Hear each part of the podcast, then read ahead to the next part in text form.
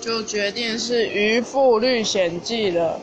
鱼吃的鱼，妇女的妇，历险记的历险记，就是那么直截了当又奇特突兀。生活在社会上的异端们，为自己鼓个掌，深呼吸，继续往前活下去吧。我也只不过是一个市井小民啊。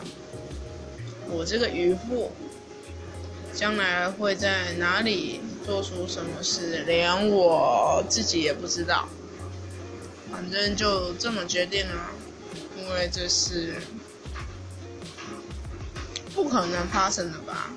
我想，我也不敢这么断言自己将来可能有没有这个机会。那谢谢参与这个话题。的你哦。